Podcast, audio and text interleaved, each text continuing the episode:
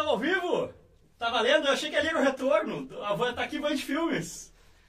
É a fase beta, galera. Tá tudo rolando ao mesmo tempo agora. Meu Deus, que correria louca, que... Cara, que privilégio, que maravilha, que dia feliz que eu tive hoje. Que dia feliz que eu tô tendo de receber vocês aqui. A vida é engraçada, cara. Às vezes tem coisas que... Acontecem muitas coisas erradas ao mesmo tempo. Tem dias que acontecem muitas coisas certas ao mesmo tempo. Então, além de eu estar recebendo aqui a equipe Barbários completa, os caras que estão tendo a coragem de sentar de passageiro do meu lado no drift. Deixa eu apresentar aqui. João Barion, esta lenda, aí, esta galera? referência.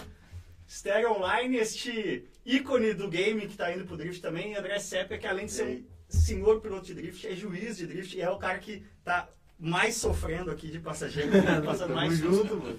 Mas olha só o que, que mais aconteceu hoje. Eu me vacinei, cara. Boa. E depois a gente vai falar disso, não no Cascortes Show de hoje, mas em breve, o primeiro Project Car do youtube.com.br Cascortes foi definido hoje. Então, muito obrigado a todo mundo que está chegando na área aí. Eu vou tentar interagir um pouco nos comentários, mas vocês já viram que a coisa toda aqui é meio caótica. A gente vai falar de drifting, a gente vai falar de mundo, vida e coisas. E antes de eu passar a palavra para vocês e você explicar por que, que o senhor veio armado aqui no meu estúdio da minha casa. Saiu correndo. Ó, se você um dia receber um convite para vir ao Cascorte Show, você vai ganhar o único vinho do mundo, galera da Torre de Luna fez um vinho com o meu carro. O único vinho do mundo tem um HB20 no rótulo, cara. E aqui todos estão com a dedicatória Cascorte Movida a Gasolina. Se você ainda não comprou, dê uma gugada aí. Senhores, eu acho que eu vou só dizer, falem aí, porque vocês têm muita coisa para falar, mas antes de mais nada, eu quero agradecer muito a ajuda que vocês estão me dando. E para começar num tema aí, eu quero que vocês é, expliquem para mim por que o drift. Vamos lá, Cassião. Primeiro, prazer estar aqui com você, principalmente agora nessa estreia do seu programa. Muito lisonjeado com esse convite. Tô nervoso. tá nervoso, todo mundo aqui quietinho antes de entrar no ar, aquela tensão, né? E o, o drift eu acho que é um mundo muito divertido, né? Um mundo que você está conhecendo agora, que você está entrando agora. É, eu venho do, auto, do automobilismo tradicional, assim como você hoje estava no automobilismo tradicional. E depois que eu entrei no drift, eu falo que eu mudei minha vida, né? O drift traz uma leveza pra gente, traz uma diversão, traz aquele negócio do tesão de você saber que você está fazendo a diferença, que você está ali atrás do, do volante, que não é só o carro que manda. Então eu falo que o drift mudou minha vida por completo. E você, Star, você é um cara muito. é, cresceu muito na internet no, no game e você andou muito de kart também. A gente se topou bastante no kart. Você brilhou no Fast Driver Brasil, lá no Acelerados, mas essa sua mudança pro drift é relativamente recente também, né? Foi. Eu não consegui continuar o kart. Tava muito caro. Acabou La Plata. Não deu, mano. A Pro 500 é pedrada. Você gastava mais de Pro 500 do que você gasta com o drift hoje? Bem mais. Mas um Nissan 350Z não é muito mais caro que um kart. Ma- não, o carro é, mas o investimento para você participar de campeonato é bem mais baixo. Muito mais baixo. Então não aguentei, não aguentei o kart. Eu fui pro drift, que é hoje acho que é o, o automobilismo mais barato que tem. Continua sendo caro, né? Porque todo automobilismo é caro. A forma de construir uma pequena fortuna com o automobilismo sempre foi começando com uma grande fortuna. E você, Sépia, você também é, tá montando carro, tá tentando aí viabilizar, mas você também tem uma história grande no drift, né? É, eu tô no simulador aí há uns 5 anos. E nesses 5 anos aí me envolvi em campeonato, eu me tornei juiz nesse tempo de simulador. E aí, cara, tudo foi acontecendo, mano. Eu comprei meu carro, comecei a praticar no real. E fui convidado para ser juiz do Ultimate. Então, as coisas foram acontecendo aí meio sem pretensão nenhuma e acabou caindo numa coisa que eu curto demais, né? Tipo, pra muita gente eh, isso é só um hobby, né? E eu consegui trabalhar com isso, então... Cara, eu acho que a gente tá entrando num momento muito especial, assim, pro esporte, porque. é, Vou dar um spoiler aqui. Recentemente eu fiz duas reuniões com duas marcas muito grandes e ambas começaram assim. Explica pra nós esse negócio de drift. A gente tá interessado nesse negócio de drift. É, a- tá começando a, a- a entrar no radar, né? Na antena das marcas. E você, Sépia, é um cara que é juiz. Então, comecem aí explicando porque o drift ele é o único motorsport subjetivo, né? É um, é- não é uma coisa de contra o tempo, é, é, é, um, é um show, né? Quem faz o melhor show. É, no drift funciona basicamente a gente tem a classificação, onde cada piloto dá uma volta sozinho na pista e recebe uma pontuação dos juízes. Uh, existem sempre três juízes, eles vão estar analisando alguns critérios específicos. Uh, vou só citar, são eles estilo, linha e ângulo. Então você vai receber uma nota desses três juízes, a partir daí vai ser formada a chave de classificação, a chave de batalha. Aí é mata-mata. Então as pessoas vão fazendo batalhas de mata-mata para avançando no, no top 8, no top 4. É, ângulo, Quais são os três critérios? É ângulo, estilo e linha. Linha. A velocidade entra no estilo. Quanto mais rápido você entrar, é mais estilo que você está Isso, ela entra no estilo. É, seria a agressividade, a confiança do piloto em executar aquela traçada, né? traçado. Tiveram até alguns países, né? Exemplo, o próprio Japão, na D1, chegou a fazer sistemas eletrônicos para poder medir velocidade, ângulo. Mas com o tempo eles acabaram desistindo disso porque eu acho que essa questão da subjetividade, do show mesmo, da, do impacto visual ainda faz muita diferença, né? Então eles tentaram trazer isso daí de uma forma menos humana, mais computador, e não deu certo. A grande maioria dos campeonatos decidiram manter mesmo os juízes. E tem uma coisa que, porque, é, assim, a gente, sei lá, agora vai ter Olimpíada, você vê lá um salto ornamental. É, para nós que não conhecemos, putz, por que, que um foi 9.87 e é. outro foi 9.75, a gente não consegue dizer. Mas o drift, a grande coisa que eu acho que facilita e torna é, plástico e fácil pro público, é que são dois carros, então você consegue fazer um, um confronto direto, né? Uma comparação direta. Sim. É, porque a a classificação você faz sozinho, né? E a batalha é justamente uma comparação direta dos dois carros para ver quem ganhou e quem perdeu. Então acaba deixando um pouquinho mais fácil. Ainda existem, lógico, muitas polêmicas no meio, que eu acho legal, faz parte do esporte, né? A polêmica é até bom. agora. Você que o diga, né, João? Eu que o diga. Por isso que você tem que andar armado agora, é, você tá sofrendo ameaças constantes. Pô, a galera gosta de polemizar. Deixa eu fazer aqui uma concessão rápida aqui. Pô, tem muita gente, deixa eu só dar aquele salve, Daivine, Jerônimo Felipe, João Vitor. Tem uma galera que eu tô reconhecendo aqui que tá desde o início no canal, então muito obrigado. Abraço também pro Caio Demarque, Gabriel Machado, Arthur SC tá te chamando de anão. Acho que quem te chama de anão é quem gosta de você, exato, né? Exato, Apelido carinhoso. Fala um pouco dessa polêmica aí, então, porque quando a gente começou a, a aparecer lá na Barbários, depois a gente vai falar um pouco de Barbários. Na Barbeiros. É, Barbeiros. primeira coisa, ah, então aí você tá entrando no Barbeiros, que coisa é essa? O que, que aconteceu, cara? Porque eu tô chegando agora e, e não quero comprar treta que não é minha, mas quero, vamos lá, vamos, vamos recapitular e defenda-se.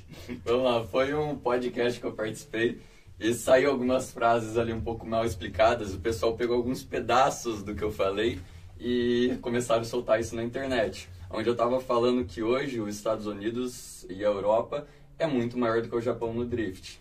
E da forma que eu falei, e os pedaços que eles pegaram, os caras caíram em cima de mim como se eu falasse que, é, que, eu, que eu não respeito o Japão, porque para mim eu, eu não entendo o que é o Japão no drift. Eu entendo, respeito muito. Fui correr no Japão, o, o drift de, é, ele é o que ele é por causa do Japão, né? Foi o Japão que começou. Sim. Mas hoje outros países acabaram superando, Sim. né? O Japão acabou ficando um, um, negócio mais local, com pilotos que moram no Japão participando, uh, campeonatos que não se voltaram tanto ao público, ao show e acabou ficando mais voltado na competição. Enquanto Estados Unidos e Europa foram para o show pilotos de vários lugares do mundo e cresceram bastante. Mas a internet tem essa maluquice, né? Que parece que quando você diz que você gosta mais de A, as pessoas presumem que você está criticando B. E não, uhum. você pode simplesmente gostar mais de A. Eu vou dizer, por exemplo, eu, pessoalmente, meu gosto pessoal, cara, eu já fiz muita coisa com Fórmula 1, acompanho a Fórmula 1 de perto, é a maior categoria do mundo, a gente tá, mas eu, meu gosto, eu gosto mais de Fórmula Indy. Eu acho mais legal os carros serem iguais, a equipe, a estratégia, o dinheiro fazer mais a diferença. Não quer dizer que eu odeie, eu critique, eu quero acabar com a Fórmula 1, não reconheço os méritos de ser a maior categoria, é questão de gosto, né? Mas, mas eu coloquei mal, eu falei uma palavra lá no podcast que eu me coloquei mal, faz parte. Acontece. Começa com que letra a palavra? É com N. Falei que drift no Japão na N, tá? aí deu ruim. Eu vou te falar, cara, eu. Uma coisa que pouca gente sabe aí, até quem, quem me acompanhava antes é, não sabe, é. Eu morei nos Estados Unidos de 2004 a 2006, eu fazia a revista oficial da Fórmula Indy e foi bem a época que a Fórmula D estava começando a bombar lá. Então eu acompanhei o início da explosão do drift, o drift em Long Beach ali, que era uma etapa muito Irvingdale, que é muito foda. E teve uma. Eu acho que foi fim de 2006, cara. Eu lembro que era uma época que eu já tinha voltado pro Brasil, mas eu voltei para lá para fazer uns frilas e emendei. E foi um duelo que foi Fórmula D versus D1 GP. Né? E ganhou os caras da Fórmula D na época. E olha que a Fórmula D na época ainda estava começando, né? A Fórmula D na época tinha acho que 5 anos. É, de lá para cá já evoluiu muito, muita diferença. Que, que é, já que a gente está é, falando o que, que é drift, o que, que é barbários, que não é barbeiros. Barbeiros é essa galera que ficou aí polemizando. É, Errado eles também não estão. Eles não estão, Errado porque eles só não tem tão. barbeiro lá agora dentro. que eu entrei, virou, né? Bater a gente bate todo dia. Os carinhos que eu digo, Nossa coitados. Senhora. É, eu, eu já arranquei uns para-choquinhos lá no barranco. Eu acho que não tem um aqui que ainda não arrancou uns para-choques lá. Pô, mas é, cara, eu fui lá uma vez só, a gente. Foi o meu primeiro dia de curso, gravei algumas coisas, quem viu ali no Insta. é, até postei no, no próprio. O primeiro andada em tandem ali, postei no canal. É, cara, que, que negócio. Em bom português, que negócio foda que vocês estão fazendo lá e, e explica pra galera que não conhece o que, que é e o que, que tá rolando lá. A história da Barbários é, é bem legal, né? É um projeto que eu já tinha um tempo e eu já tinha comentado com alguns amigos meus que eu tinha um projeto nessa área. Um deles era o Nelson Piquet. E daí começou a pandemia. Começou a pandemia, deu cinco dias de pandemia. O Nelson me ligou 11 e meia da noite. João, preciso falar com você, preciso falar com você. Eu já tava deitado na cama, meio dormindo, a mulher do lado, brava. Eu falei, calma, Zé, amanhã, deixa eu dizer, né? Eu falei, calma, Zé, amanhã a gente conversa, vem pra cá. No outro dia era umas 8 horas da manhã, ele tava lá em casa, desesperado. Cinco dias de pandemia, ele já não aguentava mais ficar em casa, né? Foi difícil, mano. Foi Nossa. difícil. Daí ele virou pra mim e falou, João, aquele projeto, vamos conversar, vamos fazer.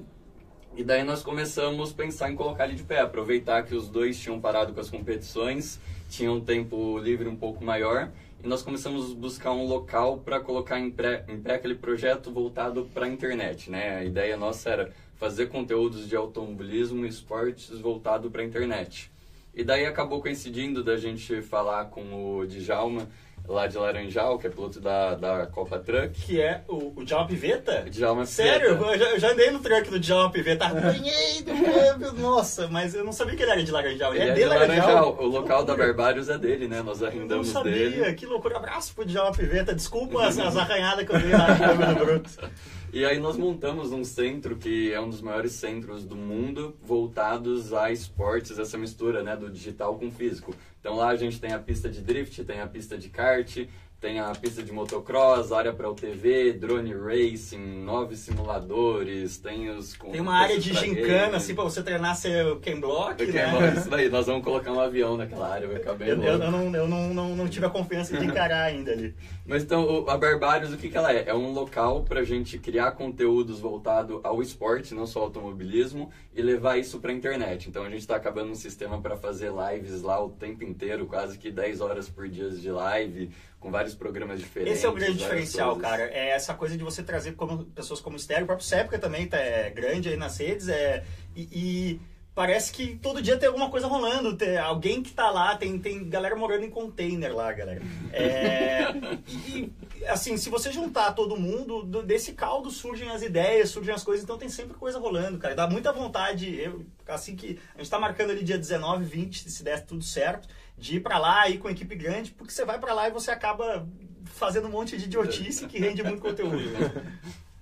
É, Eu acho que é a ideia, né? A gente- O que a gente mais faz lá é idiotice. Ó, tem perguntas aqui. João Vitor quer saber, João, se você vai competir na Fórmula Drift ano que vem, já que a gente tá falando de Fórmula D. Deve sim, a gente já tá quase tudo certo para voltar para lá no que vem. Esse último ano com a pandemia, né, foi praticamente impossível, mas para ano que vem tá quase Com, tudo com certo. o Corvetão. já. Corvetão, mas ah, reajustando o carro, né, como um todo. Nesse último ano o carro já estava bem legal, na verdade acho que acabou tendo alguns problemas nas etapas, mas por, pelo fato da gente não poder testar o carro nos Estados Unidos, né? Sim. Tava proibido eu viajar para os Estados Unidos para testar. Então agora com calma, já o motor tá ficando pronto, o novo da Thompson, 1200 cavalos de roda, já começar a testar desde agora, para ano que vem tá tudo certinho. Pode deixar que eu vou lá testar assim.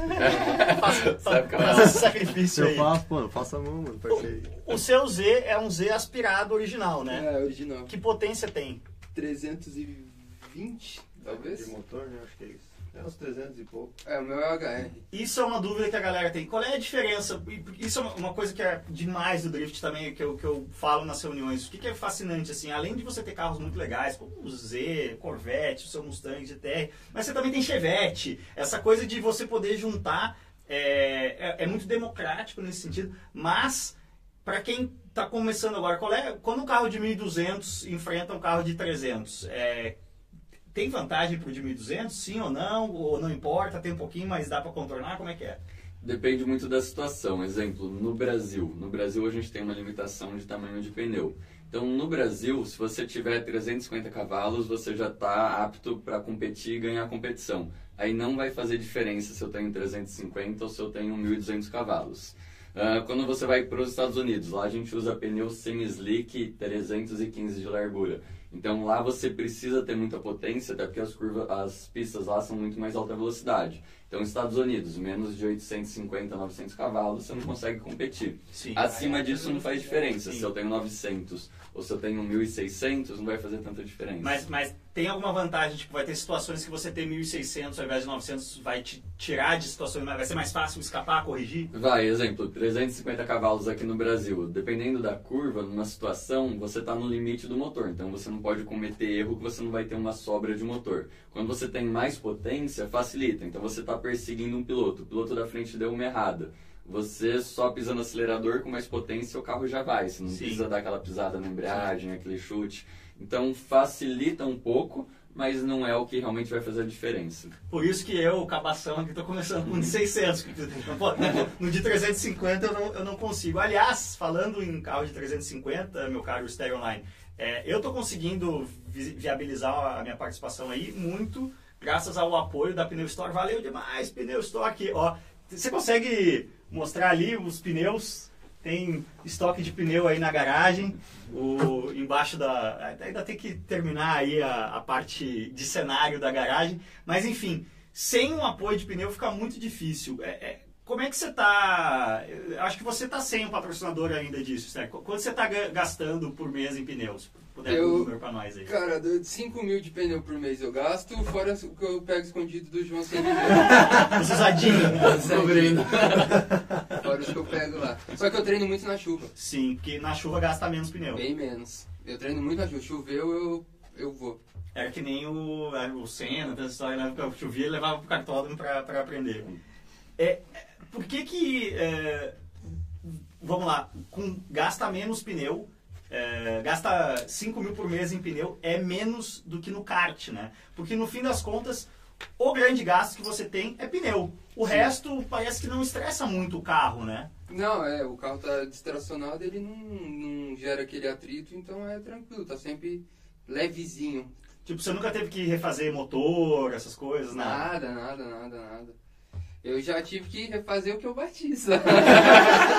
Body kit, é, escapamento, Farol. farol. E aí é um pouquinho mais caro que no kart também. Aí é um né? pouquinho mais caro. Mas assim, ó, por exemplo, eu fui competir na, na Drift Show é, em registro. Eu só gastei um par de pneu, mas também choveu, né? Eu gastei um par de pneu e o guincho. Mas fica mais difícil na chuva, não fica? Não, acho que fica até mais fácil. Nossa, Porque o drift fica mais lento.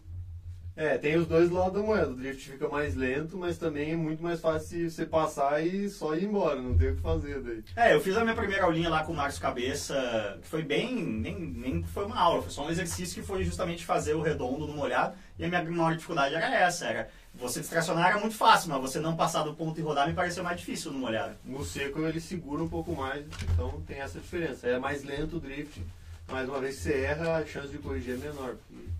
E outra coisa que você falou, que acho que desmistificando mitos do drift aqui, é, é importante você falar, ah, nos Estados Unidos a gente usa pneu semi-slick, porque por mais que você esteja destracionando, você precisa sim de um pneu com grip, né? O controle está no grip, né? Tá no grip. Enquanto mais grip, mais velocidade, mais controle você tem, né? Então, na realidade, a gente busca sempre os melhores pneus possíveis. E no, no Brasil, a gente se limita a pneus radiais por causa de custo, né? Aqui no Brasil é muito difícil um pneu semi-slick, tem pouco e é muito caro. Então, por isso, a gente se limita a um pneu radial de rua. Mas mesmo nos Estados Unidos, o pneu que a gente usa semi-slick são pneus que vendem para rua, né? O legal do drift é isso. Primeiro, é carro de rua, não é chassi tubular, nada disso. É carro de rua mexido, baixa, mexe suspensão, põe neon e vamos lá. O... Põe neon. Os caras- põe neon. Ah, adoro neon, os caras meu neon. Eu gosto de neon também. Aí, viu? Pra ficar pronto pro drift, você coloca o neon. Aí, Eu pronto. em balneário, você vai ver, o carro é RGB, filho. Vai ficar piscando tudo. Mas isso, você fa- você falou a palavra mágica, agora que ia ser o meu próximo tópico. Então, acho que eu nem formalizei isso, oficializei nenhum lugar, vou dar aqui em primeira mão.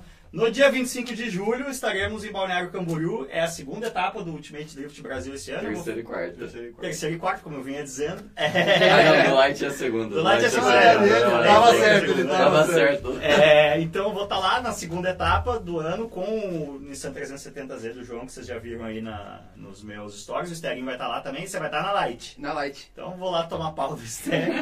É, e vai ter público, né? Não, acho Não, que ainda não, sem ainda não público. pode ter público, infelizmente. Mas tem aquele streamzão bonito lá no Ah, canal do. Ultimate Drift Brasil que dá um milhão de views, né? E esse stream vai estar da hora, o Luiz Razia tá ajudando a gente a fazer o streaming, bem louco. É, O Razia, o Razia tem a vida que eu pedi a Deus, mano. Tá lá em Balneário. Todo mundo que vai pra Balneário fazer alguma coisa precisa. Cara, você precisa fazer um story em Balneário, o cara é o Razia. É o Razia, É, é uma vida boa, mano. Te digo mais, eu tive lá na Rock 7. é, um abraço pro Razia, pra todo o pessoal lá, fazendo uma live pra Pneu Story. Faz uns 40 dias, então conheci lá o estúdio, que é muito legal. E tá, cara, a um quilômetro da praia, assim. É, é uma, uma vibe muito legal. Mas que pena que não vai ter público, cara. Mas então, mais um motivo, até porque se você não é de balneário, né, dá pra curtir as lives aí no, no canal do Ultimate. E as lives dão um milhão de views e não tem nenhuma outro, outra categoria, pelo menos no Brasil, que dê esse tipo de número. Não, é legal não só no Brasil, né? A última live nossa, nós batemos o recorde de quase todos os motorsports do mundo, né? Nós batemos Fórmula 2, nós batemos tudo que quase que já puseram é, no ar de motorsport. Outra coisa que eu tô muito afim de lá no Barbários fazer, é, e aí não sei é, se a minha impressão vai ser certa ou errada, mas vocês ficam me dizendo muito que, cara, vai pro simulador, o simulador no drift ajuda muito. É, vocês usam o simulador direto lá, é, tem... Porque a sensação que eu tenho, eu sempre falei isso é, em relação ao automobilismo tradicional. Eu gosto do simulador principalmente para aprender uma pista. Pra mim, no, no automobilismo tradicional, quando você começa a buscar limite, sabe? Putz, estamos aqui fazendo um desafio, aí você vira 20.2 e eu tô virando 20.4 e aí eu fico aqui cagando sangue para tentar virar 20.1. Isso, essa correlação pra mim no mundo real já não existe. De repente você tá me botando dois décimos aqui, mas quando a gente for pra pista eu vou botar meio segundo em você, porque, a- a- sei lá, a física no limite não... é, tem tantas condições, temperatura, pneu, asfalto, que pra mim parece que o simulador não consegue chegar. Mas no drift vocês ficam insistindo, jogando de pé junto, que o que você fizer no simulador vai, vai traduzir na vida real. O Sepp é o cara pra Ah, falar isso. É, a grande coisa, assim, ó, na vida real mesmo eu devo ter queimado em seis pares de pneu, assim, totalizando tudo que eu gastei na vida. Tudo que eu tenho, basicamente, no drift é simulador. Então, o que que acontece? No, no próprio simulador tem diversos carros que você pode escolher. Quando a gente sai do simulador e vai para a vida real, não é o mesmo carro. O limite não é o mesmo. Então, a sujeira na pista, o simulador até simula, mas não é os mesmos Qual o pontos. simulador que vocês usam mais? A O gente- Aceto? Pro drift a gente usa o Aceto Corsa. Mas tem que ser no PC. No PC, porque daí a gente usa mods, que são carros modificados pela comunidade, que já são mais preparados para o drift e tem uma diversidade muito maior de carros e Ah, pistas. sim, porque né? se você pegar o normal não vai ter, sei lá, um kit ângulo no carro. É, e pra exemplificar, o pessoal aqui já tem quase todas as pistas brasileiras em mod. Então, tipo, se não fossem as modificações que o PC permite a gente colocar, a gente não Sim. teria as pistas brasileiras. Quais são as principais pistas do drift brasileiro? É O ECPA, o Speedway? CPA, Speed... Olha, tem bastante pista legal, tem Mag Space que é legal, tem BH. registro, é, tem... O que, que tem em registro? Registro é uma pista que a gente usa bastante, vamos falar assim, não é a pista mais rápida, não é, hum, mas é uma pista bem legal, bem divertida, que o pessoal anda muito.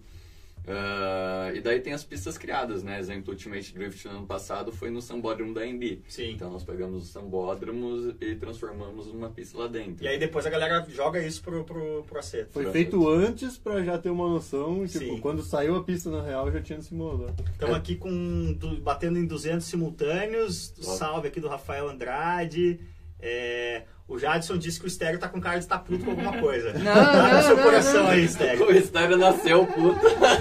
Ué, tô tranquilo, tô prestando atenção. Eu tenho uma do João Vitor Boa que eu já vou chegar lá, mas você tava falando aí, Sérpica, e acho que a gente não falou muito por, por cima disso. É, a- o que que precisa... Comprei um 350Z de rua, que aliás o, to- tão- os 350Z de rua manual estão sumindo do mercado brasileiro porque a galera tá comprando fazer drift. É, O que que precisa fazer para poder é, DP no carro e o que mais? Basicamente vai soldar o diferencial, solda mesmo, não precisa inventar LSD, nada disso. Soldar o diferencial, colocar um freio de mão é o suficiente. É o suficiente para começar a andar. Eu usei um carro que vem bem pronto, assim, já ele é bem gostoso de andar desde o original. Então, E blocando é um o tanque de guerra, né, mano?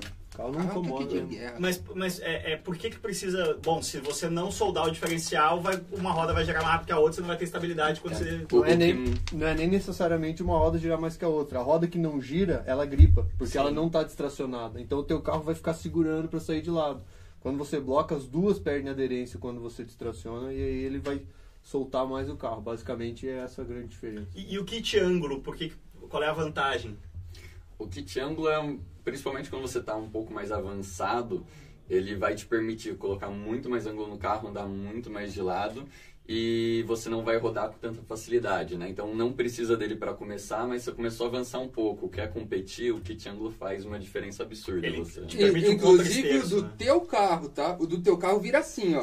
Parece um carro supermercado, anda assim lado. Não, e, e trava o volante, né? Mas olha, ele, Ele vira tanto limite, que, né? que ele fica duro, mas tem que uh, trazer de volta.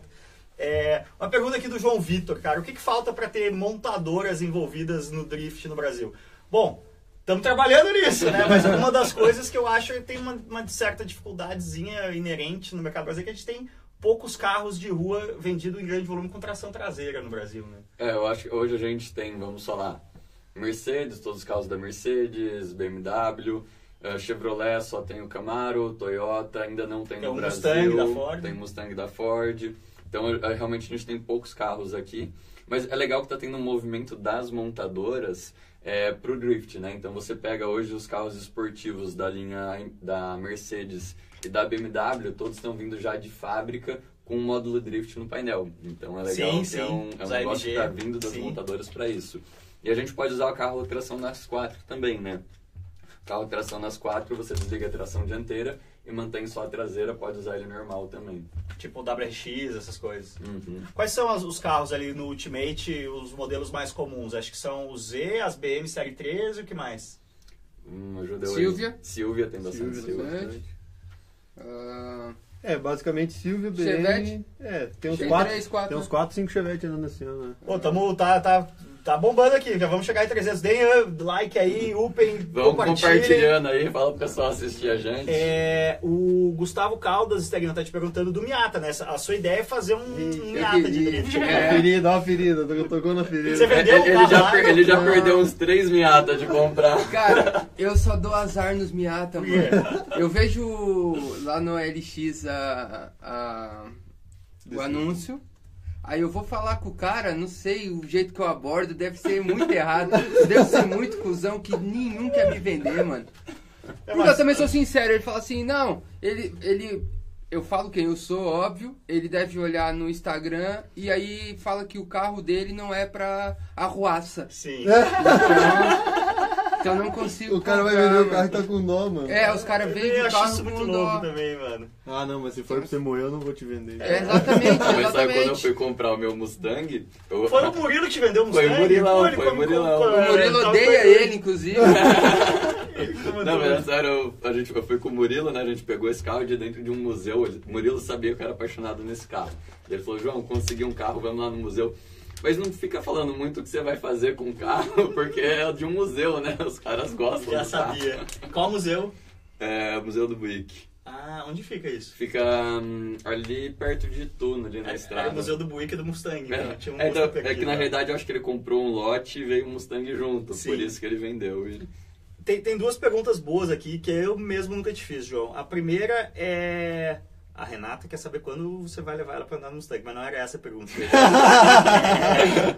É, a minha per- pergunta é, é: da onde vem a questão xerife Barion? E óbvio, agora você tem patrocínio da Sig Sauer aí, tá mostrando o produto do, do patrô. Eu, isso é outra coisa que eu falei poucas vezes nas aceleradas, mas quando eu morei nos Estados Unidos, é muito comum o tiro esportivo lá, bem mais comum do que aqui.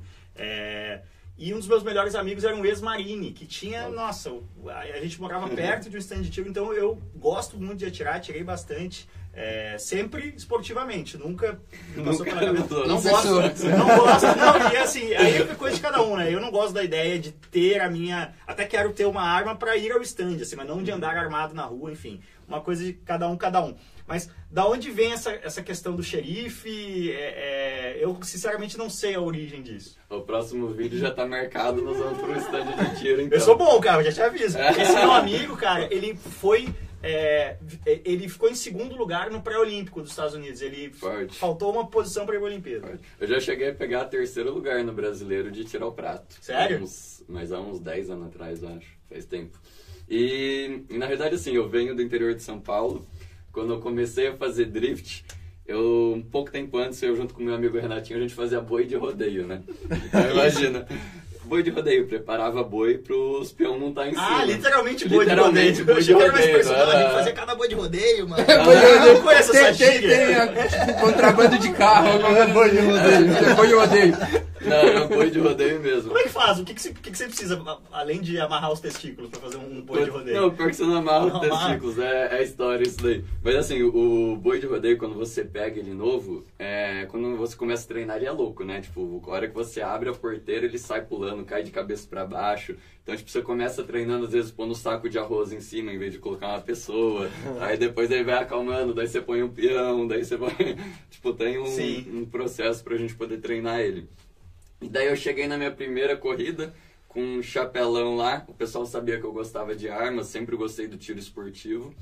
E daí alguém virou pra mim e falou: xerife, xerife. Sim, pegou. E pegou, daí ficou É, xerife. e não é tão incomum essa coisa, né, do, por exemplo, Nasser Al-Attiyah, né, que já ganhou da cara, acho que duas vezes, ele foi medalha de prata nas Olimpíadas do Tiro, né, É, tem uma, uma, quem gosta de máquina, de engenharia, né, tem uma correlação do, do carro com, com, com a arma. Eu acho que você tem, na verdade não só arma, né, mas todos os esportes você tem um negócio que é muito parecido, que você tem que ter muita concentração, você tem que ter disciplina. Então normalmente as pessoas que se dão bem com esportes radicais se dão bem em quase todos os outros esportes, né? E tiro, principalmente quando você vai para IPSC, tirar o prato, é muito reflexo. Isso a gente treina muito no carro, então acho que ajuda, né? Sim, tem um, tem um componente. A outra coisa aqui é o Rony Souza. é, Ah, tem vários perguntando assim. Fala um pouco do Hyperdrive, cara. A gente. é, eu me lembro que uma das primeiras que a gente falou, é, uma das coisas que você falou que mais me chamou a atenção foi que um dos problemas era a quantidade de claridade de iluminação que gerava, que a cidade do lado reclamou. Tipo, aquilo ali pra mim, cara, é, era um sonho. Assim, no Acelerados a gente muito antes de existir o Hyperdrive, a gente apresentou, criou esse projeto. Óbvio que organizações trabalharam, né, certas restrições orçamentárias no Brasil, mas a ideia de fazer uma gincana de carro. é, que a- o próprio Netflix antes tinha feito o Ultimate Beastmaster, né? Que era mais ou menos isso com uma pessoa. Quando eu vi aquilo, eu falei, cara, a gente tem que fazer um Ultimate Beastmaster de carro. Só que a gente não tinha dinheiro, né? Que é o Netflix que fez lá fora e duas coisas que eu queria saber, assim, o que você pode contar um pouco de bastidor, como o convite chegou em você e o que, que mudou na sua carreira, portanto, três coisas e não duas. Não duas. Vamos lá. Bom, primeiro é muito louco o Hyperdrive, que você falou, a estrutura que eles montaram.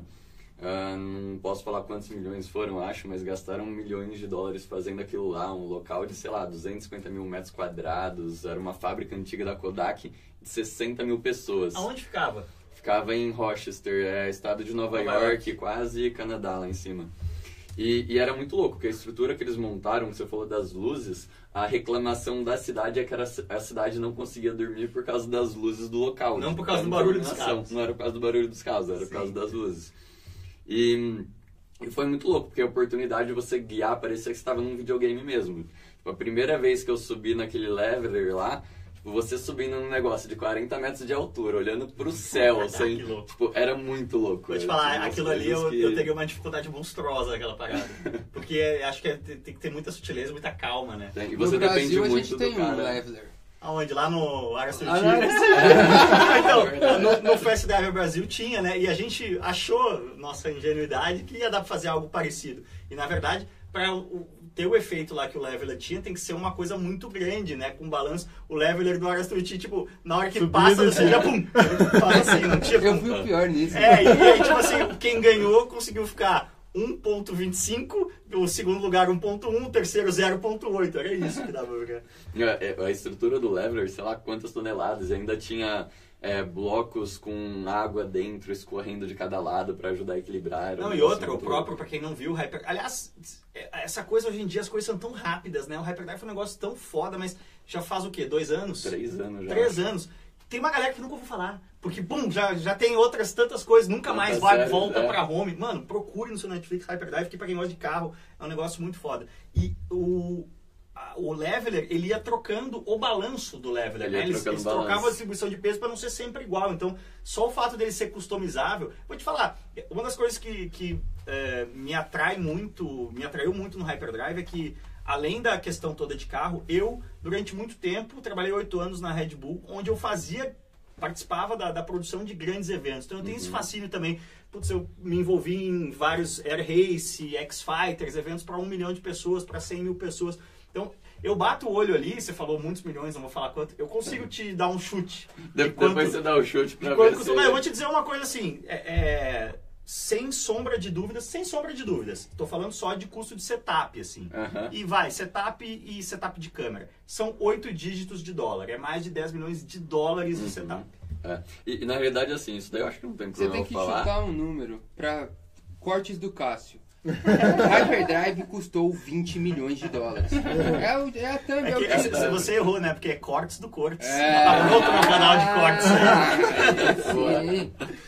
Um dos problemas de não ter a segunda temporada é justamente o custo. É, A produtora, pelo que eu entendi, gastou mais do que deveria, do que era planejado, e daí houve uma treta e por isso que não teve a segunda temporada. E né? como é que chegou o convite em você? Putz, o convite chegou, na verdade eu vi um post na internet, hum, eles fizeram post no Facebook, falando, ah, vamos fazer uma competição ah, de habilidades, quem quiser A participar. produtora que postou isso. A produtora. E era muito louco, porque no início eles não falavam que canal que era, mas eh, falavam que era uma rede internacional, não sei o que. Eu fui lá, me inscrevi.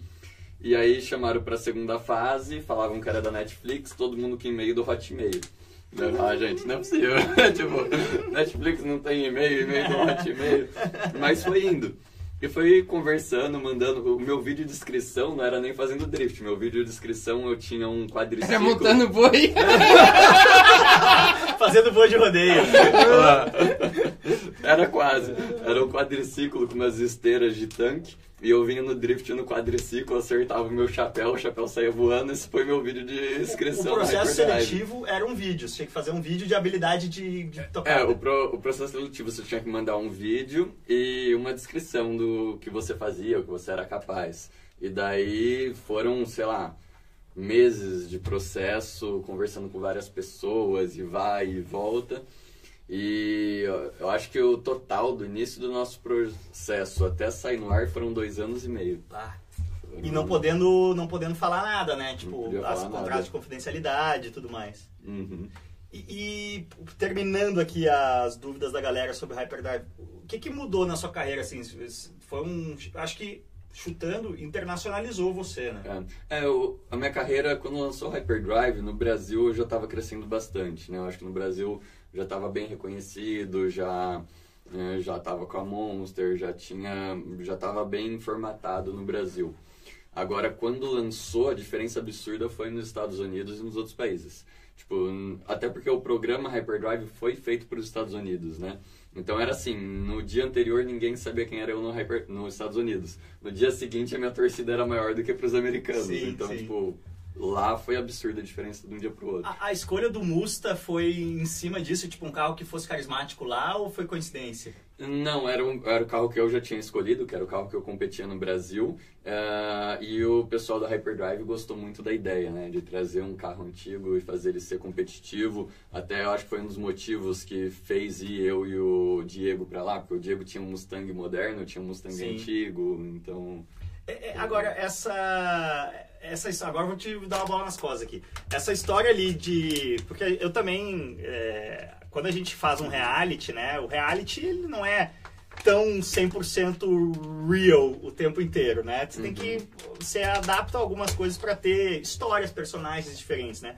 Tinha algumas coisas ali, ah, esse cara aqui é piloto de fuga, esse aqui é entrega pão com muito assim. Era tipo umas coisas meio forçadinhas ali, ou não. Ah, tinha. É, pra reality os caras dão uma forçada em bastante coisa, mas faz parte do negócio. Eu acho que as pessoas têm que entender o quê?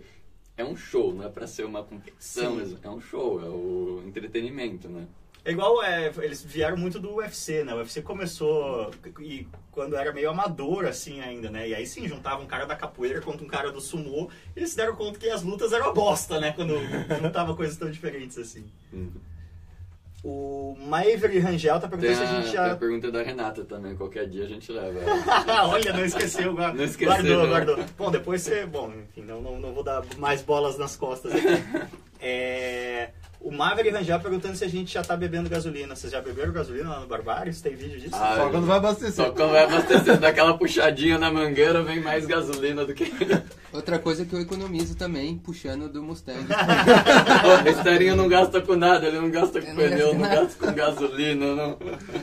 E outra, o próprio, por exemplo, quando você arranca um para-choque no carro de drift, essas coisas, você coloca coisa de fibra, né? Tipo, não, não é que você tá tendo que. Não é igual você bater o seu carro de rua e trazer de volta pra condição, né? É, o carro de drift é feito para desmontar, né? Porque é o tempo inteiro você batendo um no outro e nas pistas tem o touch and go, né? Você tem que vir literalmente raspar o carro na parede e sair. Então os carros são feitos tudo de fibra mesmo para desmontar a hora que você bater. É, muita gente perguntando quanto gasta pra fazer um carro, assim. Bem mais. Depende, né? Eu, Depende. eu gosto dessa Não, brincadeira. você pode, não tô exagerando, você pode montar um Chevette com 20, 10 30 mil, pau. 15 mil ou montar uma Ferrari de 3 milhões. Sim. Mas um Muito- Chevette, assim, é, para você, se você montar um Chevette gastando 10 conto, você tá vindo com a suspensão original, então vai, É. vai ficar um carro ruim, né? Eu, eu acho que hoje um carro competitivo, eu acho que 50, 50 mil. mil. É, acho que começa nos 50 mil pra você entrar no campeonato assim. Sim. Legal, não. Isso, 50 mil de preparação. É, acho que. Eu acho que né? é, Com- com carro. É, com o Chevette. É, ou com uma BM 300 Sim. É, uma BM coisa. da vida você monta ela. Mas as. BM também, as BM manual E36 devem estar tudo subindo também. né? É, nós pagamos acho que 8 mil naquela nossa, 7 mil, hoje tá 30. Aquela não tá 30, né? Porque Aquela lá não vale 3 hoje, né? O Atos tá dizendo que o que o Stereo economiza em pneu. Aliás, um abraço pro Atos, que inclusive me emprestou a gaiola dele uma vez com um vídeo do Acelerados. É, tá dizendo que o que o Stereo economiza em pneu, você gasta em pintura. É o que você gasta em pintura dos carros. Pô, ele, ele mal sabe.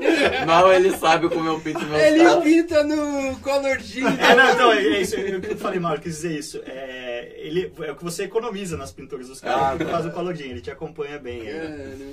Uma pergunta legal do Luan Santana aqui. Caramba, você Ô, Luan, aí. Que é só, celebra- é só verificado na nossa live. É, O, o toca também. ó. toca o que? O sertanejinho? É, tudo. Toca tudo. Mas pra conquistar, Toca pra mim só. con- conquistar os corações. É, só aprendi com os intuitos. Hoje já nem toco mais, tem mulher pra que tocar.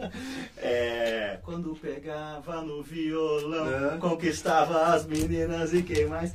É, o que que falta pra Fórmula D? O Luan Santana aqui, um abraço pro Luan, que é, nossa, a gente é fã dele. É, o que que falta pra Fórmula Drift ter etapas mundiais? Um dia- na verdade, assim, por que a gente não tem uma Fórmula 1, um, um evento mundial? É porque tem essa rivalidade Japão e Estados Unidos e cada um no seu canto? Não, acho que é principalmente por questões de custo, né? Quando você muda para um evento realmente mundial, ah, vamos dar ordens de grandeza. Hoje, um campeonato nos Estados Unidos custa em média 300 mil dólares. Se você fizer um campeonato mundial, vai ser no mínimo 10 milhões. Então, tipo, o custo fica absurdamente mais alto e não necessariamente é viável, vale a pena. É melhor ter nos Estados Unidos pilotos do mundo inteiro do que você fazer corridas Sim. espalhadas pelo mundo. A própria Fórmula Indy é um grande exemplo disso, né? A Fórmula Indy, quando ela eh, tentou namorar a ideia de ser Fórmula 1, ela quebrou a cara, né? O custo de viagem e tal, no fim a conta dessas etapas não fecha e é exatamente isso. Hoje é uma categoria que corre só nos Estados Unidos, faz ali duas coisas no Canadá, uma corrida no México. Só que tem, se você pegar o grid de 25 carros, tem cinco americanos e, E o gente resto do do mundo mundo. inteiro. É... Uau, estamos chegando aí, ó, 278. É. Compartilha aí. Pessoal, bateu os Ajuda 300, nós, vamos bater lá. presentinho. Fala 300. O João Vitor é, pergunta se você pensa em trocar o Mustang por um, um carro mais competitivo. Eu acho que o Mustang é bastante competitivo, não? Hum, Não, o Mustang é um carro bem difícil de guiável. Mustang, na verdade, assim, é, quando nós começamos o projeto do Mustang, eu tinha um, dois meses de drift, eu não sabia o que eu estava fazendo. E daí o Nando, a gente construiu o carro junto, mas sem essa experiência, né, do que era um carro de drift. Então, se eu começasse hoje o projeto do zero, ia fazer totalmente diferente. E é difícil você pegar um carro 1965 e deixar competitivo mesmo com carros modernos. Então, Porque o monobloco do carro permanece ali, né? é, o monobloco tem que ser original, a suspensão traseira continua sendo eixo rígido, é, link então tipo, é, é muito difícil você realmente deixar ele competitivo. Ah, mas o Mustang é o Mustang, né? Tipo, enquanto der pra gente ganhar a corrida ainda com ele, eu vou, eu vou Não é estar muito com ele. pesado? É. Então, hoje a gente deu uma boa aliviada, né? Ele, Ele pesa o mesmo Ele tanto do carro do estéreo. é, hoje tá. A gente trocou bastante parte que dava móveis por fibra. Então hoje ele já está bem mais aliviado. O grande problema ainda é sistemas de suspensão, um pouquinho de torção de carroceria, mesmo que a gente põe em Santo Antônio, tudo, Sim. ainda tem uns. É, porque não só é um carro de 66 na, na tecnologia, também é um carro com 50 anos de idade, né? E detalhe, né? O... Ele pesa igual o meu, só que eu faço drift com ar-condicionado e são ligados. Diferente. O, o meu, a última corrida, eles desacreditaram. A hora que eu parei lá no box, eu falei, gente, joga água no chão que eu não tô aguentando de calor no pé. Eles jogavam água, tipo, borbulhava a água do chão do Pô, carro. dá, dá pra fazer o driftzinho com, com ar ligado Eu, mesmo? fa- eu fiz na. na... A DS inteira, Drift A DS Show inteira. inteira. Ah, vou dizer que... Ar-condicionado e sonzinho, funkzinho. Eu dei um rolê com ele lá na largadinha, esperando assim, somzinho, ar climatizado. E aquela BM Frankenstein, não dá pra tentar meter numa etapa ou ela não seria aceita porque tá toda... É, tem muita coisa pra fazer pra ser aceita. É, precisa roll cage, banco homologado, Sim. cinto homologado, tem que ter os vidros. Farol. Tem que estar completo o carro. Tem que né? funcionar. Não, funcionava. Vai funcionar, você. Não, mas logo a gente vai arranjar um carro pra essa época. Eu queria, eu queria muito dar um rolê. é, eu- eu- a gente tem que fazer esse vídeo, nem que seja fake. Eu queria dar um rolê com aquela BM na rua e separado pela polícia. o cara não vai ter por onde começar, né? A- a- a- O, o pior é que ela tem documento, né? Só que ela não tem mais para-brisa, não tem mais Tem mais farol, nada. não tem mais Isso. nada. Ia ser boa, né, mano? É, o senhor tá sem. É que nem aquela velha piada, né? Do cara que, que parava o o Maverick a 200 por hora e o policial dizia, bonito, hein? E o cara, e anda. ai, ai, que legal demais, cara. Eu confesso que eu tô é, bastante receoso, assim, em relação à, à etapa lá do, do Ultimate. É, a gente tem um dia inteiro de treino ali pra passar vergonha. Quer dizer, pra não passar vergonha, né? Passar vergonha no, no petit comitê, assim. Os treinos de sexta são transmitidos, não? Não. Ah, então. Aí, aí gostei. Aí dá pra. Mas ó, o que tá acontecendo com você foi o que aconteceu comigo na CPA. Eu. Você não treinou pra ser Eu não né? treinei pra CPA e, tipo, eu nunca tinha feito uma batalha. Eu nunca tinha ido atrás de ninguém, nem na frente de ninguém. É, eu Só sabia que que, ela não é. Conviver com o João é assim. Vai lá, vai lá, vai lá. né? Joga no fundo da piscina, assim. Vai lá, vai lá, vai lá. Pô, água quentinha, vem. E aí, A água tá mano, quente, pode vir. é, vai lá, vai lá, faz lá. Mas, mano, é. Se joga na parada que você vai se dar bem. Ah, mano, assim... Na batalha, tipo, na tua volta vai ser normal, do jeito que você tá fazendo. Mas na batalha, às vezes assusta quando você vai atrás. Você acha mais difícil ir atrás do que na frente. Uhum. É, porque na frente eu faço minha linha. Se o cara me bater, Sim. é azar dele. É, é ele que perde. Ele Né? que perde. Eu achei atrás bem mais gostoso que na frente. Eu também gosto, gosto mais atrás. Eu- mas é mais difícil. O pouco que eu andei atrás, eu tenho a sensação que se o cara que tá na frente for pra padaria, sair da pista, for pra padaria comprar pão, eu vou atrás. Você vai, eu vou é 100% assim na referência. Você, você esquece a pista. Quando você vai atrás, você olha a última, afinal, eu e o Márcio Cabeça na CPA. Ele saiu, saiu junto, tipo, não tem como. É, o carro da frente errou, você erra junto. Sim. O, o ECPA tem aquele curvão, né? Acho que uma das diferenças aí do drift americano pro drift brasileiro, a gente está um pouco limitado pelas pistas em ter altas velocidades na lançada, né?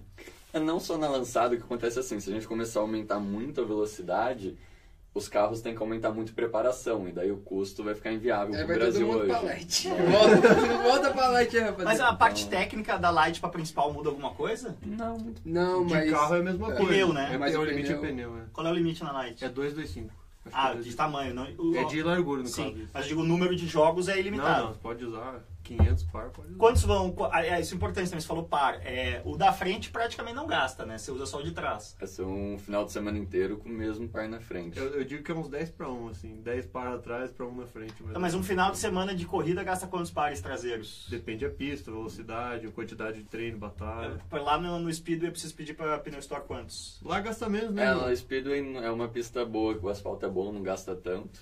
Ah, Seis par. Seis pares. 12 pneus. Ah, mas pra competir, não pra treinar, né?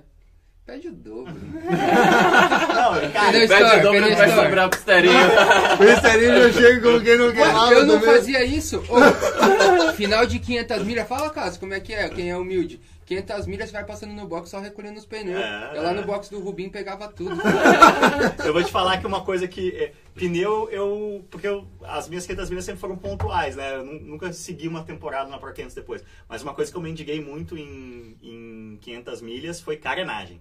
Você tá ali, Carenagem também. é, a gente fazia as equipes de jornalista, né? E, ma- mano, o importante. porque qu- Quando essa equipe de jornalistas da- das 500. Aliás, antes de eu evoluir nesse tema, vai rolar a Team Barbários nas 500 milhas de kart ano. Deus quiser. Se Deus quiser, Vamos lá dar fazer. trabalho pros caras, mano. Vamos. É... Nel- Nelson, ajuda a gente a montar aqui o nosso time Barbários. O cara, o Nelson que tem experiência. É, ali, drink tudo, Bina. know-how, drink Bina, O macacão. au- Autotrack, vamos. É. Mas o. Aí o que, que acontecia? O primeiro ano, cara, da equipe de jornalistas, tem até história aí no meu livro. É... Aliás, isso aqui tá me dando meu toque. Pronto, agora sim o livro tá aparecendo certo. É... Primeiro ano, é, a gente botou 10 jornalistas, cara, pra andar, que era o máximo. Então, assim, dos 10 tinha uns 4 com uma noçãozinha boa e tinha uns 6 sem nenhuma noção, inclusive quase rolou um homicídio, assim. é, é, que- e, eu que tinha descolado o patrocínio da Red Bull, né? Então eu tava assim, óbvio, andei também, mas eu tava muito mais preocupado com a parte de team manager, né? E principalmente de fazer com que todos os caras lá dessem retorno de mídia pro, pro investimento que eu tinha feito. E aí, cara, eu tava. Isso aí devia ser. Era no meio da noite, assim, duas da manhã e tal. Já tinha umas. Acho que tinha largado quatro da tarde, sabe? Já tinha umas 10 horas de prova, todo mundo cansado, assim. E aí eu tava no computador, mandando release, mandando foto, fazendo o bagulho acontecer. Só vem o meu Mac e faz assim, ó. Eu olho, cara, o, nosso kart estava na reta da granja, rodado, só que ele foi tocado na traseira e rodou pra dentro. E aí, na reta principal da granja tem um alambrado, né, pra parte de baixo. O kart estava. Imp... O Beto Delbu, que era da revista Racing na época, ele foi empalado pela. Quando eu levantei. E foi exatamente na frente do nosso box. Então, quando eu levantei a cara do computador, eu olhei, o nosso kart estava destruído e o nosso piloto estava assim. ó. Ele entrou embaixo da grade, né? Nossa, aí foi. Deu. Acho. Agora dá pra ir, mano. Mas foi ao hospital, ele tava meio em estado de choque. Caralho. Nossa. E aí, ainda tinha uns três, quatro caras pra andar. A cara da Folha de São Paulo, tipo, coisa que precisava andar, senão não tinha. E aí, mano, vamos consertar o kart todo, não tem jeito. Fomos pra lojinha. Cara, isso é 2007.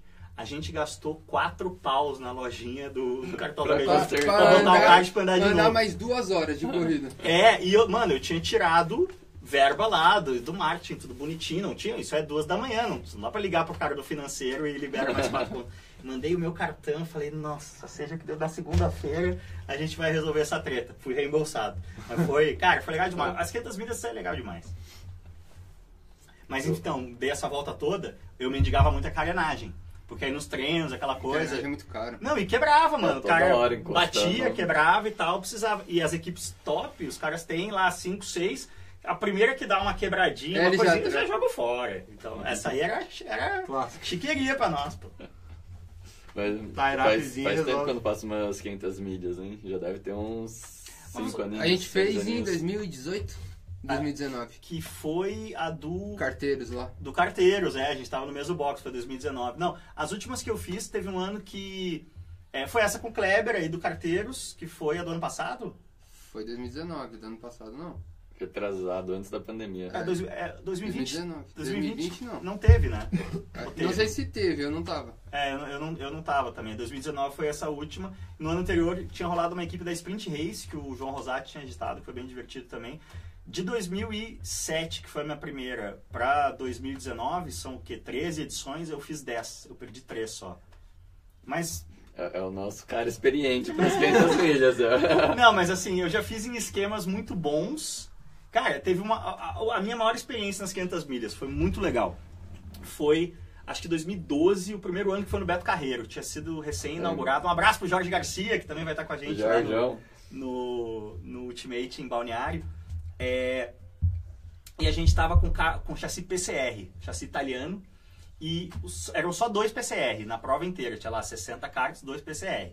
Um que os caras fizeram pra tentar ganhar, que era o Felipe Nasser, o capitão, e um da putaria, que era nós ali, os jornalistas e tal. E o PCR não era competitivo. Tipo, o Nasser classificou o kart em 25º, assim, no seco. Só que no molhado, o entre-eixos dele era muito. maior, ele era muito melhor, muito melhor. Então eu peguei o kart e começou a chover no meu stint. Eu fui o segundo a entrar na pista, então eu tava no início de prova ainda. Então, o, o Nasser, quando é, tava na chuva, ele tava em 15º, assim. Ele veio vindo, veio vindo, veio vindo e, e pulou para primeiro. E eu pulei de 50 para 25º, sabe? Eu olhava o tempo no placar, quando ele tava em primeiro, ele virava, sei lá, 57 e 2, os outros caras da ponta tudo viravam 57 e 6, sabe? E eu virava 57 e 6 também, sabe? Porque o que eu tomava de braço, sei lá, meio segundo que eu tomava de braço do Dava igual Nasser, aos outros. dava igual aos, aos top de linha nos outros chassis. Então, essa foi a experiência mais legal de sair passando todo mundo. Assim, eu tenho as fotos. Eu saí do kart, mano, marrom de lama dos pés à cabeça. assim. E tem as partes ruins também, né? Tipo, quando você tá num esquema ruim. Esse primeiro ano foi um esquema horroroso, um esquema horroroso. A gente largou em 66 de 68. Culpa do cara que classificou. que fui. Não, acho que foi o Rodrigo França que classificou e eu larguei. O, o Christian Fittipaldi tem a melhor definição das 500 milhas de kart, que ele diz: Cara, todo ano, assim que termina, a gente jura, nunca mais vou voltar nessa Aí dá, passa uns 3, 4 meses, começa as mensagens: E aí, 500 milhas, já tem algum esquema? Vamos lá. Tipo, é sofrido, Essa- né? É sofrido. Mas é um evento muito legal. Eu adoro corrida de longa duração. Nossa, eu acho as mais. É, é que eu sempre vou no esquema, tipo, eu sou. um- Vocês conhecem, eu sou muito numa boa, vou pra me divertir, tipo. Sim, João, você é bem numa boa. Ah, é louco, eu sempre tô me divertindo. Ah, depende. É porque Depende, depende. É. essas corridas de longa duração não depende só de você, tá Daí ligado? tem que ir pra Depende se divertir, né? É, tem que ir pra se divertir. Se for pra Não, passar... é que quando eu vou pra aí, eu vou, cara. Eu sempre falo isso pra quem, é, quando falo com marcas, assim, a, gente, por exemplo, a coisa mais legal é corrida de longa duração. Porque sempre vai dar merda. Então a- o conteúdo, o drama é sempre legal demais. Agora, o drift em geral, ele é. ah, Eu tô chegando agora neófito nesse universo, mas eu tenho a sensação dele ser um pouco mais, mais relax, assim, com o automobilismo tradicional, sabe? A galera, óbvio, todo mundo tá lá pra ganhar, mas não é tão, não é tão competitivo, assim, sabe? Ou, ou é impressão minha? Acho que hoje no Brasil é assim. Lógico que lá fora talvez seja diferente. Não, sabe que não, lá É. fora é, é bem relax e impressiona assim. Lá fora eu me impressionei o nível que os outros pilotos te ajudam. Então, cheguei lá, primeira etapa. Cheguei lá na primeira pista, não fazia ideia do que eu tava fazendo. Totalmente diferente do Brasil. Daí chegou um piloto, o Jonathan Castro, que é um cara que eu adoro, o piloto da Toyota hoje. Chegou e falou, João, o que, que você tá usando de calibragem, de acerto de suspensão? Eu olhei e falei, "Pô, não sei nada, eu vou falar, né? Ele começou a me corrigir o que precisava mudar, o que... E daí veio outro piloto, o Mattenfield também, veio... Os caras se ajudam bastante, tipo, eles, eles deixam muitas coisas pra resolver no braço mesmo, na pista. Sim. O que eu acho E que é uma, uma coisa legal do Drifter é justamente isso. Sem ter o oponente, não tem graça ganhar pra gente. Ah, mas se- no kart também ninguém fala nada. Se o cara vê você saindo errado, sem lastro, sem. Mano, sem roda, ele não te fala. Ele não te fala, irmão. O, tem uma, uma clássica do. Todo mundo conta, né? Do Schumacher no Desafio das Estrelas lá. que Aquele evento era legal demais que o Massa fazia fim de ano em Floripa. Só esses caras desse nível com kart dois tempos e tal. E aí cada. é, mecânicos todos brasileiros, né? Mas cada kart tinha um mecânico. E o Schumacher não deixava o mecânico dele fazer a calibragem. Porque ele sabia que ia trocar ideia ali entre os brasileiros, entendeu? Ele fazia a própria calibragem escondida do próprio mecânico. Olha o nível de loucura, né? Assim, loucura boa, né? O cara loucura foi o que foi por causa disso, né? Hum. É, fu- Não, É, mas, mas o drift é um mundo comparado legal. com o drift, eu também drift acho que é super tranquilo, o pessoal ajuda mesmo. Agora no kart, Pro 500. É, eu, eu falo isso sempre, eu vou dizer assim, as minhas experiências mais legais de. Quando cai um escapamento, o cara embute em você pro, pro fiscal não saber de qual que é.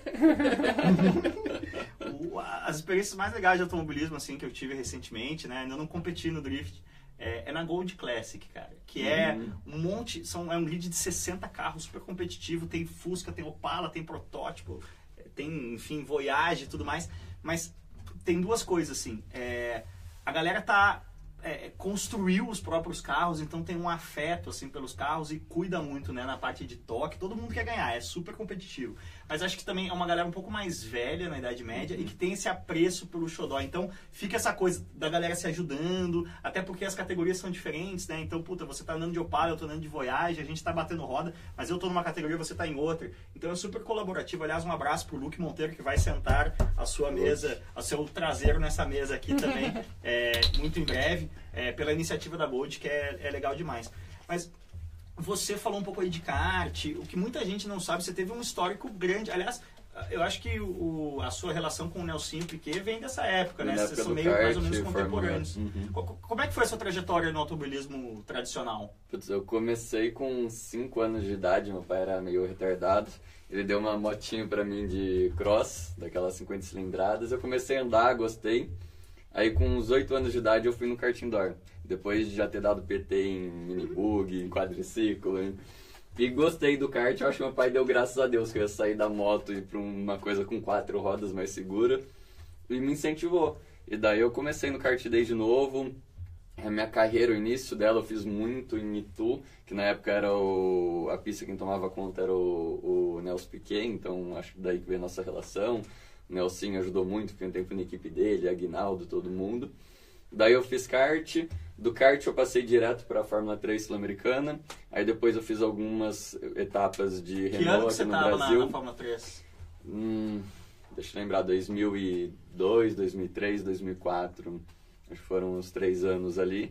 Ah, a gente, eu vim de uma geração muito legal, né? Na minha geração tiveram muitos pilotos legais. O Razi andou comigo, o Nelsinho, o... Então, se a gente começar a olhar, metade do grid da Stock hoje eu acho que era Sim. da nossa geração ali. E aí no finalzinho eu fui para a Fórmula 3000 Europeia. ah, e daí foi quando começou é aquela os que o papos Massa foi campeão. 1. É, o Massa foi campeão da 3000 Europeia. E daí quando você chega lá, eu que não vinha do automobilismo, não tinha família no automobilismo, a gente não conhecia nada, e você entende mesmo, né, como que é para entrar numa Fórmula 1, para entrar numa Fórmula Indy. Então na época eu andava bem, mas eles tiveram um papo muito claro comigo. Eu até falei numa entrevista errada para você que eu falei da Honda, não foi da Honda, foi da Toyota. Na época o Cesare Manucci, a gente estava conversando para ir para a academia da Toyota, né? E o pessoal foi muito claro, eles falaram, João, você anda bem, na época eu estava liderando o campeonato da 3 Sul-Americana, ele falou, só que igual você, a gente tem mais 20 no mundo. Então, assim, para você entrar numa Fórmula 1 budget, na época, 17 milhões de euros, e numa Fórmula Indy, 4 milhões. Ou Sim. você traz isso de patrocínio ou você não entra. Sim. Então, tipo, é, é, é muita coisa que envolve, né, para chegar na Fórmula 1. Sim. E, e aí você. é, a- que ano que você parou com o automobilismo tradicional? 2004, acho. 2004, 2005. Você andou de Renault depois aqui no Brasil? Eu fiz algumas etapas enquanto eu tava na Fórmula 3. Que é ainda. essa geração ali do Daniel Serra, Marcos Gomes. Marquinhos, Serra, é a época que eu andava lá Sim. com eles. E daí eu fiquei, sei lá, mais de 10 anos fora do automobilismo, fui estudar. Não, a minha dúvida é essa. Aí você broxou total, assim, falou, Putz. não quero mais. É, na, na época quando eu parei, eu tinha a opção de ir pra Stock Car. Stock Car tava começando a crescer e meu pai falou, falou, João, ou você vai virar piloto de Stock Car ou você vai cuidar da sua vida e estudar. Eu falei, putz... Pois hum, olha, olha a opção, ele é um gênio! Esse garoto é um gênio! Eu posso falar, Xandão Negrão foi uma das entrevistas mais legais que a gente fez no Red Bullet, que foi um projetos mais legais que eu fiz. Era uma revistinha que a Red Bull fazia na, na Stock Car. Vou, vou mostrar aqui, tem a coleção inteira, aí, vou mostrar num, num próximo Cascor Show. E a gente fez um- uma entrevista que era muito legal, que a manchete era Xandão chuta o balde. A gente Legal. levou um balde para ele chutar, mas a foto chutando o balde ele, ele não quis fazer. É, e ele falava isso. É, eu falo meus, é, o auge da Medley, né? A Medley com quatro carros ganhando Hum. tudo. Era o Marquinhos, o Ricardinho, o Valdeno, acho que o próprio Xandinho tava Xandinho certo. tava. E eu falo, eu falo, aquele jeito dele, né? Meio, meio brucutu chique. É, eu falo pros meus pilotos, você diz aí que você é piloto de Stock Car, que professor de merda, vai estudar. Você trabalha o quê? 12 finais de semana por ano, você acha que isso é trabalhar? Mas é, eu fui da equipe do Xandinho, né? Dois anos da equipe dele. Na Fórmula 3 aqui. Na, no kart. No kart. No kart. E depois na Fórmula 3 eu assumi a equipe quando ele saiu Sim. na equipe E aí você foi estudar administração. Aí eu fui estudar administração, fui para os Estados Unidos, fiz Harvard, fiz Boston University, tipo, tive um bom background acadêmico. Isso eu acho muito louco, cara, que como... é, vou, vou lá, vou dar um bastidor aqui. Aí, putz, a gente tava começando essa história, né? Eu tava muito afim de ir pro Drift, marquei uma reunião com o João. E, mano, O cara aqui tá de bermuda 9mm. É uma 9mm? É 9 minutos. De bermuda 9mm boné, mano. Botei assim, essa roupa que eu tô aqui, assim, um jeans, tava mais frio, botei um moletomzinho da Puma. Cheguei lá no, no escritório do João, mano, o cara tava de terno e gravata. Eu falei, nossa, tô totalmente errado aqui. Você tem um. Aí a gente foi conversando mais, você tem um, um background de negócio é, que acho que pouca gente conhece e que muito pouca gente tem a oportunidade de, de chegar, né? Tipo, é porque é difícil. É, pô, você estudou em Harvard, né? Eu, eu, eu fui só até a Universidade de Nova York, eu, fui- eu fiquei, fiquei, mais embaixo. É, e, e- e, assim, tenho a sensação que você. Não digo um constrangimento, mas você não faz muita questão de mostrar esse lado ou eu tô enganado? Não, é, é- assim, eu uso esse lado na minha carreira, né? Eu acho que eu cheguei onde eu cheguei hoje no Drift. Eu, acho que fui o primeiro piloto profissional do, a viver do Drift no Brasil por causa disso, né? Pensando estrategicamente o que eu ia fazer. Mas é uma coisa que eu adoro, adoro trabalhar com as empresas. Hoje a gente está com seis negócios simultâneos começando. E, mas é, um- é uma coisa que eu acho que fica mais nos bastidores mesmo. né? Sim. E você, Estéreo? Fiz Univap, né? Fiz Univap, a Vale do Paraíba lá, Jacareí. Você é formado em alguma coisa? Nada, eu. Cara, eu comecei. Formado Escola da Vida. É, Escola da Vida que me formou. Ó, eu vou te dar uma dica, pelo menos faz uma faculdade. Se for preso, tem cela especial. Ah, mas não. Passou, termina Não o gosto de arma. Não gosto de arma. Eu fiz um primeiro ano de engenharia civil, repetindo todas as matérias, até naquela que é tipo meio ambiente.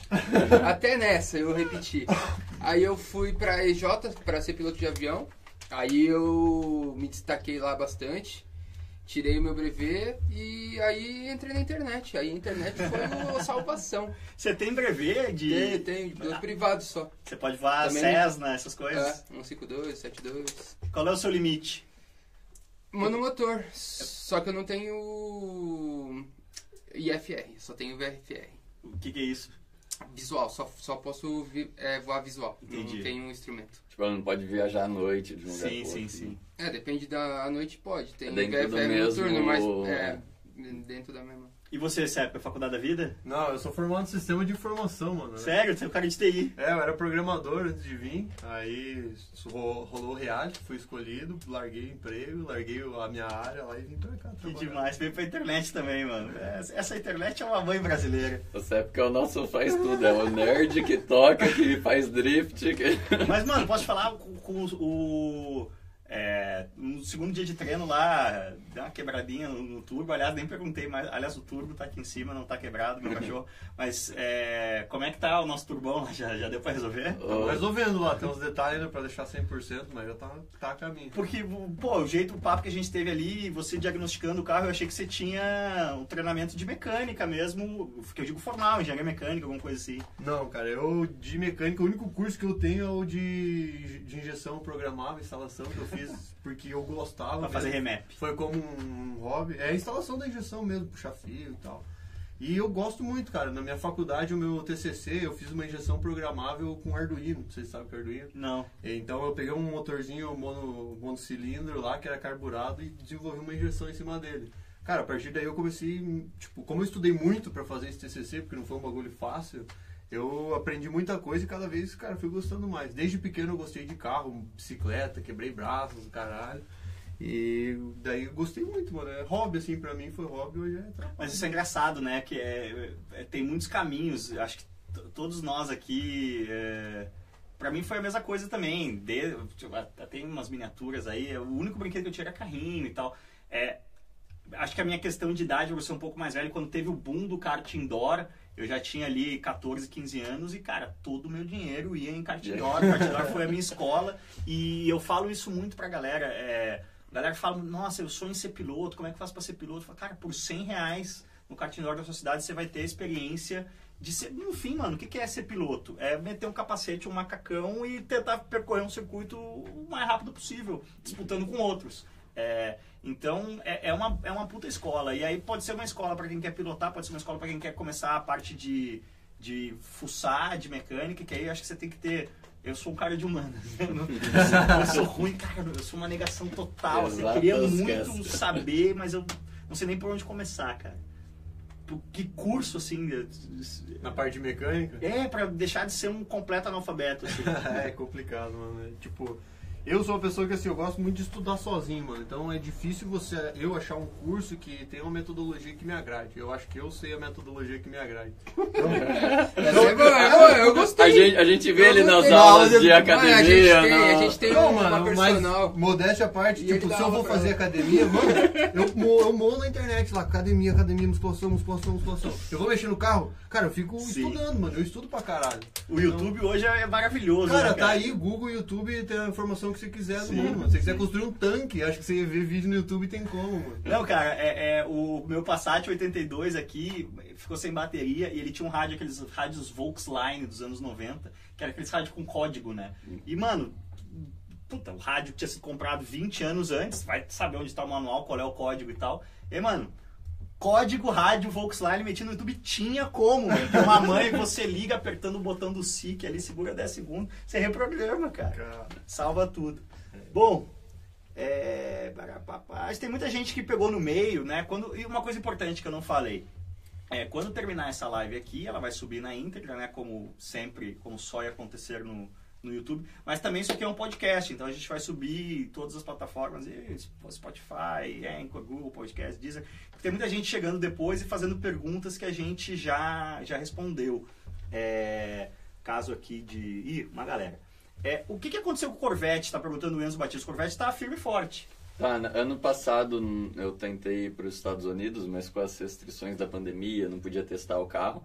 Aí eu tentei ir para lá, só que a gente estava tendo muitos problemas com o motor e não conseguia ter tempo, não podia ficar nos Estados Unidos para testar, né? Então, na verdade, por isso que a gente decidiu abandonar as competições lá nos Estados Unidos nesse ano, para esperar passar essa questão da pandemia e liberar as viagens de volta para poder... Mas a Fórmula D né, continuou esse ano. Continuou. Fez as, as provas com, com distanciamento e tudo mais. É, Nada, com o público aberto, normal. Total já. Ano passado, as provas nossas lá da Fórmula D, várias já tinham público. Sim, sim. É, não, tá, tá. Ó, falei da vacina aqui, ó. Tá começando a doer meu braço. É. Daqui a pouco ele vai começar a se transformar aqui. É, a Virar AstraZeneca, a AstraZeneca dizem que é a que mais dá, dá efeito rebote aí. É, mas eh, que, que, que gostoso e ao mesmo tempo que, que dorzinha no coração que dá, né? Você vê, puta, 500 vezes Indianápolis, mano. Tava.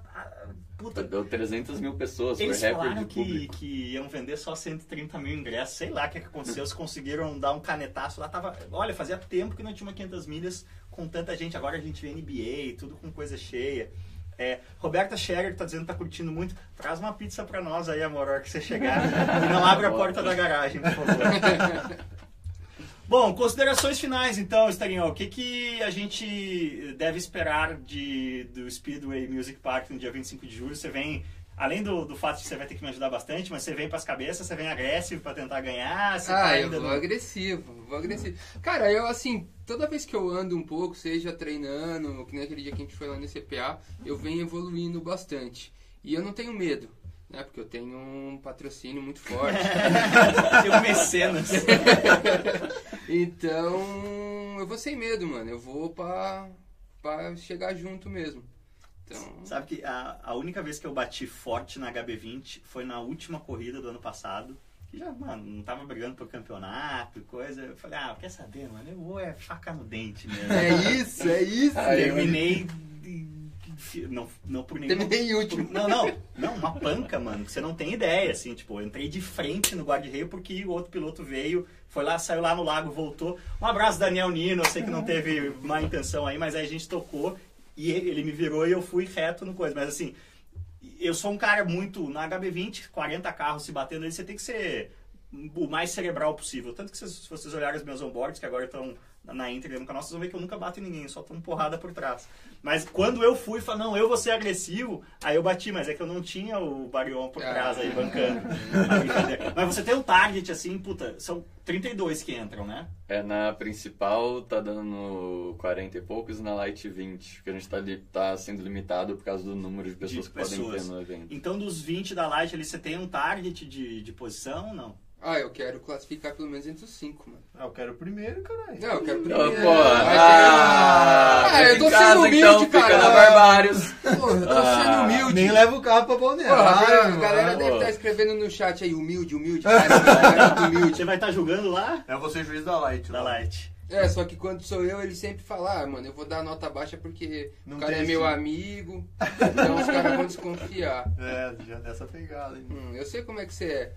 Na última vez não tinha como, eu vi a minha voto e do Léo da Hornet. Irmão, são três Ah, juízes, eu sou só um, mano. Eu não posso interferir na decisão É, dos Ah, outros. isso é importante também pra galera entender, né? São três juízes e aí é. Não é que, ah, deu a nota e somou. É, é tudo ou nada, né? O voto. Então vai É. ser 3x0 ou 2x1. Isso, A exatamente. classificação é nota que soma e as batalhas ou ganhou ou perdeu. Então vamos A supor, maioria o vem. Mano, ele me classificou em último. Eu Em não, último. você se classificou, irmão, não fui eu. Toma banho. É, olha, tem uma pergunta legal aqui do Igor CX. É, qual o oponente mais icônico? É, Você tem algum, João? Você tem algum mistério? Começa aí, João. Ah, mais icônico eu acho que é o Dieguinho, né? Que é... Mas assim, tem pela uma... história, pelo, pelo que o povo fala em Mas volta. é uma, é uma mas- rivalidade é, sadia, né? É, não, 100%. 100%. Mas dá, dá uma motivaçãozinha a mais. quando- dá uma motivaçãozinha a mais, então, na hora que enfrenta. Já entendi, tá claro. Mas ele não tá correndo mais com a gente. Sim, sim. E, Mas vai voltar, em Vai breve. voltar. Vai voltar em breve. E você já, já tem uma rivalidade, uma treta, não? Ah, eu não tenho ainda, mas Léo, eu fala tô que é o. Léo, O é Léo o da. Hornet Renato Garcia. É vapo nele. É, chama os caras no. É. É, Bom, eu, eu, eu sou amigo de todo mundo, galera. Bom, acho que já temos aqui, estamos batendo quase uma hora e meia, foi legal demais, mas é, eu preciso muito ir ao banheiro. então, bom, se alguém tiver aí uma, alguma última pergunta, mande aí agora que eu vou passar a palavra para vocês, mandarem as- os recados finais de vocês. Se tiver mais uma perguntinha boa, eu, eu encaixo aí. boa. Começa você. Qual é? Então vamos lá. Onde? Não, só, A- a- fola quem, aonde? Manda abraço para os patrocinadores. só todo mundo, abraço, pai, mãe, beijo, te, vó, te amo. E, não, galera, acho que a próxima etapa agora é 24 e 25, lá em Camboriú, assistam que vai ser da hora, estreia do Cássio, vamos pra cima com o Mustangão. E agradecer aí todo mundo que É, meu rival acompanha é você gente. agora. É, tá, tá É, dando- te lembra no. Você que. Você não jogou Super Monaco GP, né? Não. É, mas. Não você, é da época dele. você- é, você desafiava no Mega Drive, dava lá, Cássio Cortes is challenging you. Ah. Tá entrando a mensagenzinha ali. E você, Instagram, onde é que a galera te encontra aí? Quem, quem Eu sou- não te conhece ainda? Stereo Online, no YouTube Stereo Online, Instagram Stereo Online também. E eu faço live na Twitch, né? Faço live IRL, também faço de game. Tô sempre Explica aí. o que é RL, porque IRL, muita gente não sabe. IRL é, é in real life, ou seja, eu tenho um Mochilink, onde eu faço drift, ando de moto, e por aí No vai. meu tempo era Indie Racing League. IRL. E aí é isso, mano. É. Passa cabeça, é isso aí, vambora. Cara, as suas lives de Bushilink são muito legais. O lance de. é, eu lembro de ver na granja as corridinhas de kart indoor, Sim, você arranjando umas sim. tretas ali. Eu Não, era muito bom, era preciso, muito preciso bom. comprar um desses. Quase cara. apanhei umas três vezes lá na grande. E você, Sepp, onde é que a galera te encontra aí? Instagram, SepkaA, André Sepka também é meu nome. YouTube também, André Sepka Barbário, tem canal lá. A gente tá. Tamo aí na luta. E agradecer o convite aí do Cássio. E você é um- Estrear o programa. Você é um gaúcho honorário, apesar de É. você ser de Lages. Lages é quase Rio Grande do Sul, é extremo norte do Rio Grande do Sul. Quase. Né? Pô, legal demais, galera. Valeu demais. Pô, de coração, esse vai ser o primeiro de muitos casos Code Show. Por agenda da galera, esse foi na quinta-feira, mas vai ser sempre 18 horas, às quartas-feiras, aqui nesse estúdio, com essa produção. É, quando eu fiz a primeira livezinha aqui de webcam, a galera fica ofendida. Não, tá ruim a imagem. Não. Calma, galera, tô começando. Eu só consigo pagar uma por semana. Depois a gente vai, vai ter mais. É, Agora, se você está chegando agora, o canal está começando é, programação full time, então a gente tem segundas a coluna de direção, que é a live, por enquanto tosca, que eu faço aqui. Terças e quintas o Na Garagem e quartas sempre o Cas- Cascor Show no YouTube, depois nas outras plataformas. E é, lembrando que o primeiro Project Car desse canal começou a ser escolhido hoje, vocês vão ver bastante coisa disso em breve. Galera, muito obrigado pela presença. Obrigado, Tô- parabéns. Agradeço. honrado em fazer parte do, do time Barbários. Barbeiros. e Barbeiros se tiver um Barbeiros, vai ser eu, mas vai ser, vai ser divertido. Valeu demais, cuidem-se bem nessa câmera aqui e aquele abraço. Valeu.